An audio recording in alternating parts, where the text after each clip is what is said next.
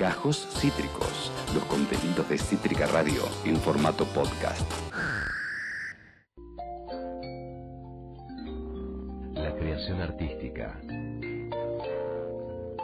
El Más Vale Magazine.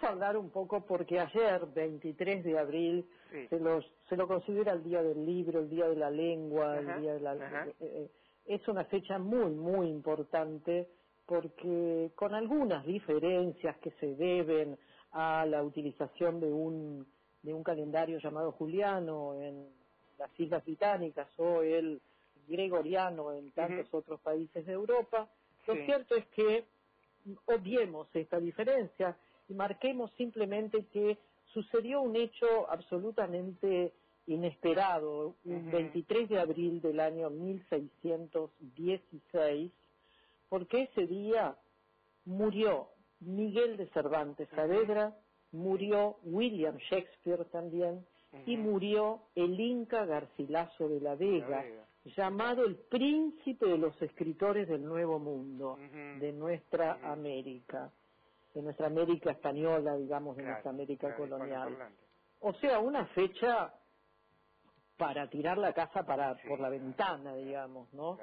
Nada menos que semejantes personas con estas diferencias, ya te digo, de- entre el uso de un de un, eh, un calendario o no, de cuándo efectivamente era la costumbre el entierro después del día de la muerte. Bueno, salvo esas esas situaciones muy particulares, Ujú. este 23 de abril de 1616 quedó grabado en la piedra de, las de las letras, de las letras claro. mundiales en realidad. Por lo tanto, a mí se me ocurrió que podíamos hablar un poco, un poco apenas de nuestro precioso idioma castellano. Eh, yo me permito decir que al idioma castellano se lo llama también, pero erróneamente, y esto va de mío, Ajá. español, español.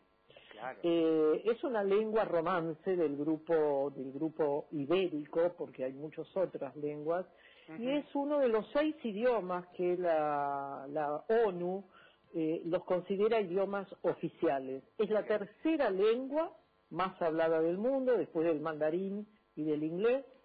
Mira. Eh, como primera y segunda lengua lo hablan más de 500 millones de personas. Eh, eh, surgió durante el medioevo, durante la Edad Media, Oscar, en el condado de Castilla, en la península, ajá, en la península claro. ibérica, que está ubicado en el- al sur de Canabria, en el centro de España prácticamente, este, esta provincia que hoy es una provincia, y tomó aspectos del latín, del árabe, del vasco y de muchas lenguas germánicas de los distintos pueblos Claro. que fueron desplazándose por lo que en aquel momento era la, la parte conocida de Europa. Esto empezó a suceder cuando el Imperio Romano se debilitó y terminó mm, cayendo este Imperio Romano allá por el sí, siglo V y eh, comenzaron entonces las colonias romanas que estaban menos influidas por la ciudad de Roma comenzaron a formar sus propios idiomas, Oscar, ¿no? Claro, claro. De, de allí se llaman lenguas romances. ¿Sabes por qué se llaman lenguas romances? Porque tienen su raíz en el nombre de la capital del imperio, que era Roma. Claro, claro. ¿sí? Eh, el- el- en España, lo que hoy llamamos España, el latín vulgar, que era lo que hablaba el pueblo del imperio Ajá. romano, Claro. se empezó a, a- a modificar, a transformarse con influencias de todo esto que te digo que sucedía, ¿no? Y, e incluso todas las invasiones de los pueblos llamados bárbaros, ¿sí? Claro. El castellano se fue expandiendo, Oscar, esa lengua que se hablaba en el condado de Castilla, se fue expandiendo y muchos fueron los motivos por los cuales esta expansión se dio en realidad. Una fue, uno de los motivos era la fuerza y el prestigio de Castilla. Claro, claro. En aquel momento Castilla era la fuerza y el prestigio de España.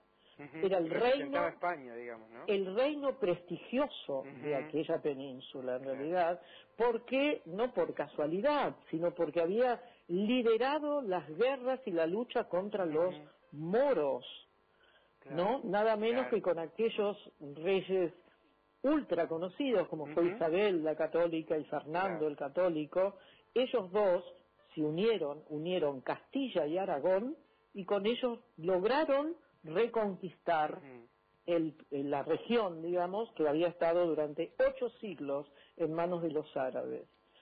Eh, esto fue que permitió la expansión de esta victoria castellana, esta victoria del reino de Castilla, permitió que esta, esta lengua se expandiera por todos lados. Y también, también, Oscar, el otro motivo es que en esta lengua castellana se empezaron a escribir obras muy célebres, con autores muy célebres, ¿no? Y el poema del mío Cid, que es lo primero que aparece escrito en esta lengua castellana, en realidad. O sea que la producción de escritos en esta lengua también avaló la expansión de la lengua castellana por la península. fue a través de la escritura, y la escritura fue en castellano de la escritura y del el poderío político de Castilla. Del poderío político de Castilla porque se convirtieron en los salvadores de la península, haber rescatado y reconquistado la península de manos de los árabes. No dejaron bueno, en la costa. Exactamente. y un último, una última reflexión, Oscar, ¿por qué es tan importante la lengua o el idioma?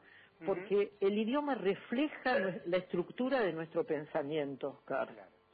pensamos, nosotros los hispanoparlantes, pensamos en castellano, soñamos en castellano. ¿Sí?